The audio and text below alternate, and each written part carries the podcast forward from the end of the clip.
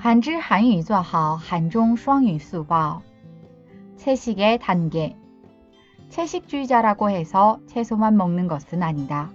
채식은 크게 다섯 가지로 나눠진다. 가장 낮은 단계는 채식을 하면서 조류는 섭취하는 플로가 있고 채식을 하면서 어패류를 먹는 페스코가 있다. 다음 단계로는 채식을 하면서 달걀, 우유, 꿀 등 동물에서 나오는 음식을 먹는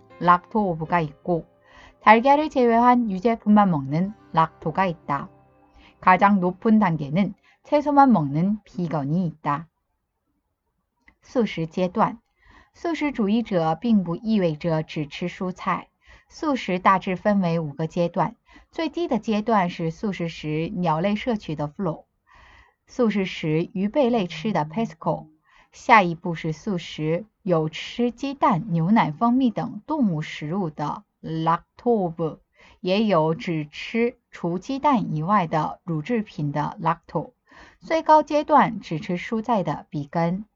韩语资讯尽在韩知。